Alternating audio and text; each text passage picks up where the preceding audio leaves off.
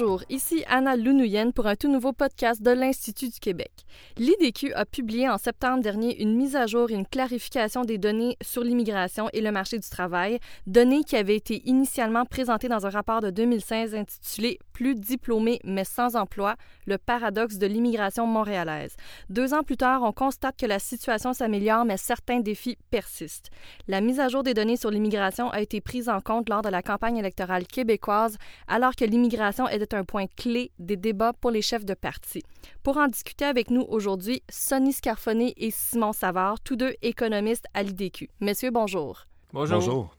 J'aimerais d'abord revenir à l'étude initiale de 2016 dans laquelle on comparait la population active montréalaise par rapport à 14 autres villes nord-américaines. Qu'est-ce qui ressortait de cette étude?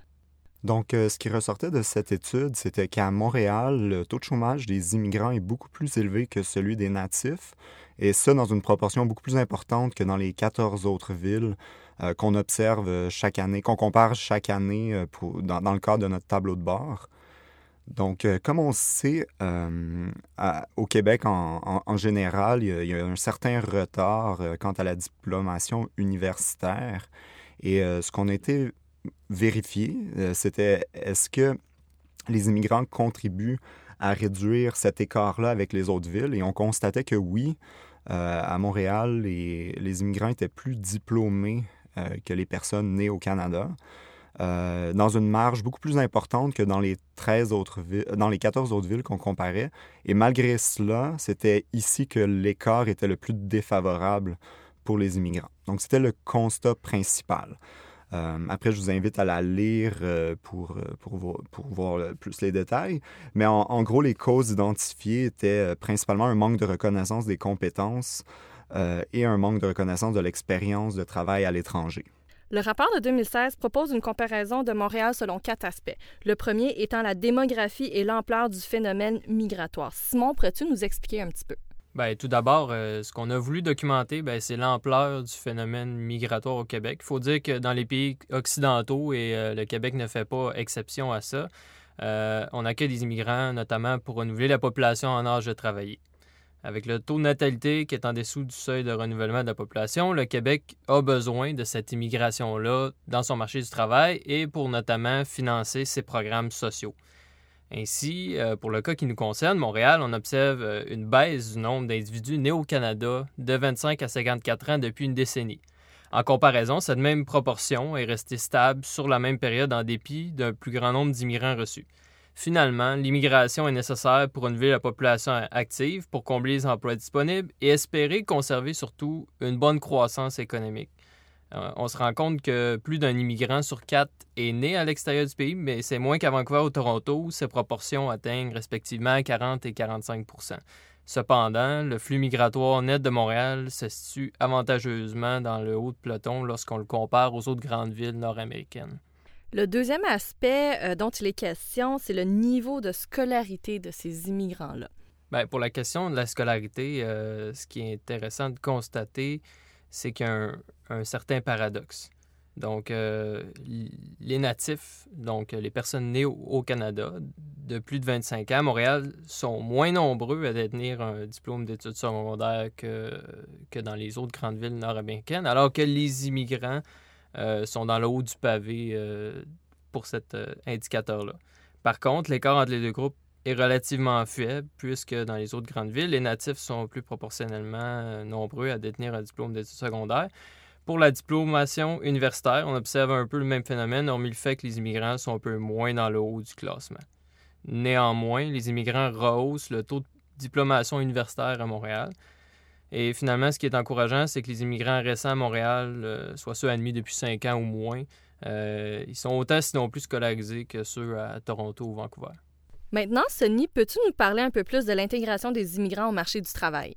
Oui, donc, euh, euh, pour les données qu'on avait observées dans notre rapport de 2016, euh, donc effectivement, ce qu'on observait, c'était que malgré que la diplomation moyenne des immigrants était bien supérieure à celle des natifs, l'écart de taux de chômage était en, en défaveur de ceux-ci, et ça dans une mesure plus importante que dans les 14 villes nord nord-américaine. Aussi, donc, ce qu'on remarque pour le, taux de chômage qui est plus élevé pour les immigrants, c'est que pour ceux qui, sont arrivés depuis moins que cinq ans, il est beaucoup plus élevé que ce qu'on observe dans les deux autres villes canadiennes de Toronto et Vancouver.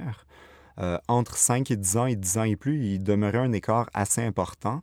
Euh, alors que le taux de chômage des, natifs, bon an, mal an, tournait autour des 4 à 5% soit à peu près le, taux de chômage euh, frictionnel et structurel. Euh, maintenant, quand on a découpé par diplomation des immigrants, ce qu'on remarquait, c'était que pour les, immigrants, le, le, taux de chômage, même avec un diplôme universitaire, flirtait autour des 10% alors que pour les natifs, il était de 3 à 4 euh, ce qui faisait en sorte que pour un diplômé euh, universitaire qui était immigrant, son taux de chômage, en fait, était comparable à celui d'un immigrant sans diplôme, même à Toronto et Vancouver. Donc, à l'intérieur du même pays, Vancouver, Toronto, pas de diplôme, c'est le même taux de chômage que diplômé universitaire à Montréal. Dans ce cas-là, Sonny, est-ce qu'on peut parler, par exemple, de surqualification?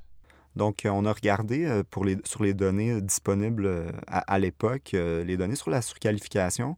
Et en effet, on remarquait que le taux de surqualification des immigrants était plus élevé que, que celui des natifs.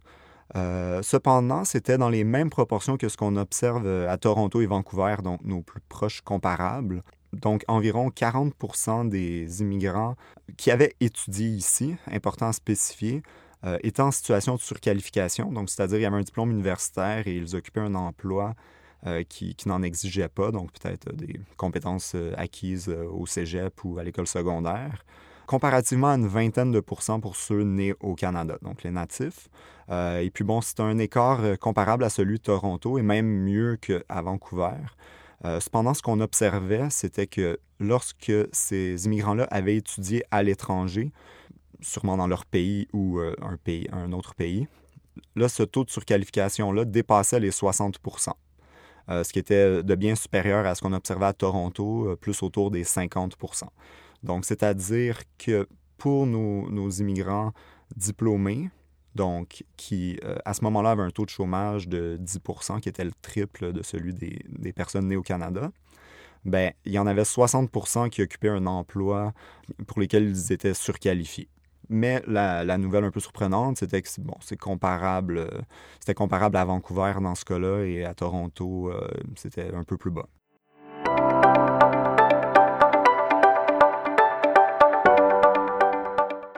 Deux ans plus tard, la mise à jour et clarification des données sur l'immigration et le marché du travail est publiée. Vous avez basé votre analyse sur les données du MIDI et de Statistique Canada. Si je comprends bien, ce sont des nouvelles données qui n'étaient pas disponibles lors de la parution du rapport Plus diplômé mais sans emploi de 2016. Simon, pourrais-tu nous donner un aperçu de ces données? Bien, tout d'abord, Anna, il euh, faut préciser que ces données étaient disponibles lors de la publication du, du précédent rapport. Euh, c'est seulement qu'on a décidé de publier ce rapport afin d'éclairer le discours public sur la question, puis de fournir les bonnes données pour bien analyser la situation. On souhaitait aussi quand même mettre à jour euh, certaines données, euh, notamment sur l'intégration des immigrants euh, sur le marché du travail. Parmi les données intéressantes, ben, on observe que, bon an, le Québec reçoit entre 50 et 53 000 immigrants par année. il y en a environ trois quarts qui s'établissent dans la région administrative de Montréal, donc sur l'île de Montréal, ce qui est énorme comparativement à son poids démographique dans le Québec. Euh, il y a 42% qui avaient une connaissance du français parmi ceux admis en 2017. Ça peut paraître peu, mais ce qu'on a observé dans les dernières années, c'est qu'il y a une proportion plus importante de réfugiés qui sont arrivés euh, au Canada et qui ne connaissaient pas nécessairement le français. Euh, ce qu'il faut dire, c'est que le Québec choisit entre 72 et 75% de ses immigrants, dont la plupart sont des immigrants économiques. Euh, le reste, euh, donc euh, les immigrants de réunification familiale ou immigrants réfugiés, sont choisis par le gouvernement fédéral. Et d'autres caractéristiques qu'on peut observer, ben, c'est que les immigrants en général rajeunissent la population, donc ils sont, plus jeunes que la moyenne de la population. Et ils proviennent surtout de l'Afrique du Nord, du Moyen-Orient et de l'Asie orientale. Sur la question du solde migratoire, ben, on observe deux choses. Premièrement, le Québec a un solde international positif. Donc, il y a plus de gens qui arrivent de l'international que de gens qui repartent vers d'autres pays. Et deuxièmement, ben, le solde interprovincial, lui, est négatif. Euh, il n'y a pas nécessairement de tendance qui s'est dégagée euh, dans les dernières années. Mais il est vraiment important de mentionner euh, que ces habitants incluent autant les personnes nées au Canada que les immigrants. On nous présente également l'évolution du taux de chômage et du taux d'emploi des immigrants versus les personnes qui sont nées au Canada. Sonny, qu'est-ce qui a changé? Donc, premièrement, juste spécifier qu'on s'est attardé euh, sur les individus âgés de 25 à 54 ans pour faire cette comparaison-là, pour, euh, pour enlever peut-être un, biais selon une population plus âgée ou moins âgée. Euh, et qu'est-ce qu'on observe? C'est que pour ceux qui sont les cohortes d'immigrants qui sont arrivés il y a 5 à 10 ans et 10 ans et plus au Québec, ben, on observe une convergence un petit peu à l'instar de ce qu'on observe à Toronto et Vancouver. Euh, cependant, l'écart ne s'est pas encore entièrement comblé. Il reste un taux de chômage plus élevé, euh, même pour les immigrants qui sont arrivés depuis une certaine date, mais on est en voie de, convergence, comme, les deux autres métropoles canadiennes.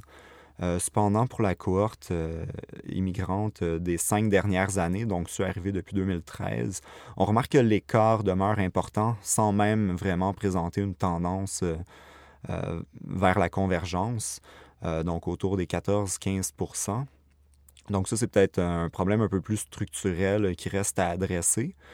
Euh, et maintenant, en ce qui concerne le taux d'emploi, ben, le, taux d'emploi au, au, Québec est comparable à celui de l'Ontario et de la Colombie-Britannique pour les cohortes d'immigrants arrivés euh, depuis cinq ans et plus.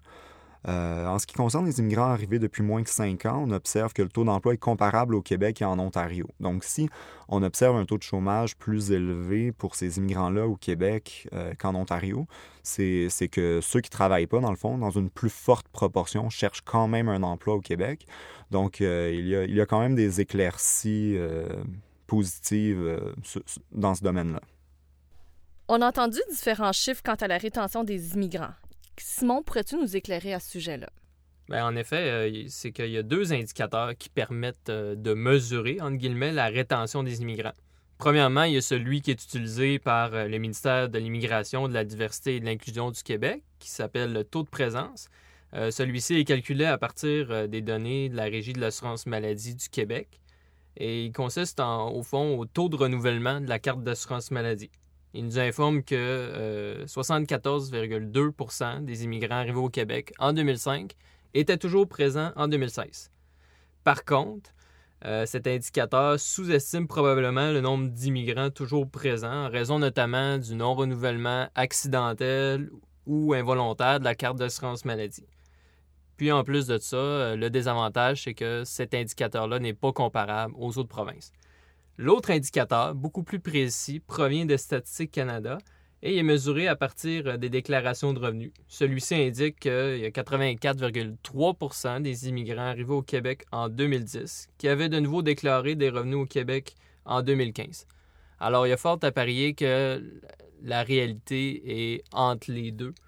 Et euh, notons qu'en Ontario et en Alberta, à titre de comparaison, que ces taux aussi plutôt autour de 90 donc, finalement, Sonny, quelle est l'évolution euh, de la rétention des immigrants? Est-ce que ça s'est amélioré? Oui, donc euh, il y, a beaucoup de chiffres qui ont circulé pendant la campagne. Et il, est vrai qu'il y a quelques années, effectivement, euh, sur cinq ans, on, retenait seulement 75% des immigrants et on avait un écart de 15-16 points de pourcentage avec l'Ontario. Mais euh, pour observer ces données-là, il ben, faut reculer au début du siècle. Donc ça, c'était vrai pour les immigrants arrivés en 1999 et desquels on constatait toujours des revenus déclarés au Québec en 2004. Euh, mais depuis, je, dirais que depuis, euh, surtout depuis 2010, on observe que ceux arrivés cinq ans auparavant, ben, le taux de rétention s'est amélioré à peu près autour de 83-84% comme le mentionnait Simon. Euh, puis bon, en gros, cet écart de 5 points de pourcentage-là avec l'Ontario, euh, si on le comblait, par exemple, ça se traduirait en un 2500 immigrants de plus qui resteraient au Québec par année. Maintenant, la question, bon, est-ce qu'on est capable de combler euh, cet écart-là avec les autres provinces? Peut-être certains facteurs structurels limiteraient ce rattrapage-là, mais ce qu'on constate pour le Québec, c'est qu'on est au quatrième rang quant à la rétention après l'Ontario, l'Alberta et la Colombie-Britannique. Et euh, pour ces données, donc euh, ce 84 %-là, c'est pour les immigrants arrivés en 2010 que l'on a constaté la présence en 2015. Et euh, donc ça, c'était à l'époque de notre premier rapport qu'on a discuté aujourd'hui. Et que depuis, la situation s'est beaucoup améliorée. Donc c'est possible que lorsque ces données-là vont être à jour avec, par exemple, la cohorte d'immigrants arrivés en 2012, était-il encore au Québec en 2017? Peut-être que cet écart-là va être encore plus faible avec les provinces qui performent très bien. Et euh, je conclurai sur une note euh, que, bon, on se compare souvent à l'Ontario et à la Colombie-Britannique, et, c'est parfait parce qu'il faut se comparer euh, avec les meilleurs au Canada. Mais que la barre est haute aussi. On ne se compare pas avec l'élève qui a 62% On se compare quand même à l'international avec des provinces particulièrement diverses qui intègrent très bien leurs immigrants. Donc, c'est, très bien de se comparer à ces deux provinces-là et de ne pas nécessairement toujours constater que c'est une défaite qu'on retient moins les immigrants ou qu'il y a un certain écart de chômage. C'est au contraire très bien d'y aspirer. mais bon, on, se compare avec les meilleurs à l'échelle internationale. Donc, on a hâte de voir dans notre prochaine mise à jour euh, si l'amélioration du marché du travail se sera traduite en meilleure rétention des immigrants. Oui, c'est un rendez-vous en 2020, Anna. Bon, ben merci beaucoup, Simon et Sonny. Merci. Merci. Vous trouverez notre mise à jour et une clarification des données sur l'immigration et le marché du travail sur notre site web le www.institutduquebec.ca. Suivez-nous sur Facebook, LinkedIn et Twitter pour recevoir toutes nos nouvelles. C'était Anna Lounouyen pour l'IDQ et on vous dit à la prochaine.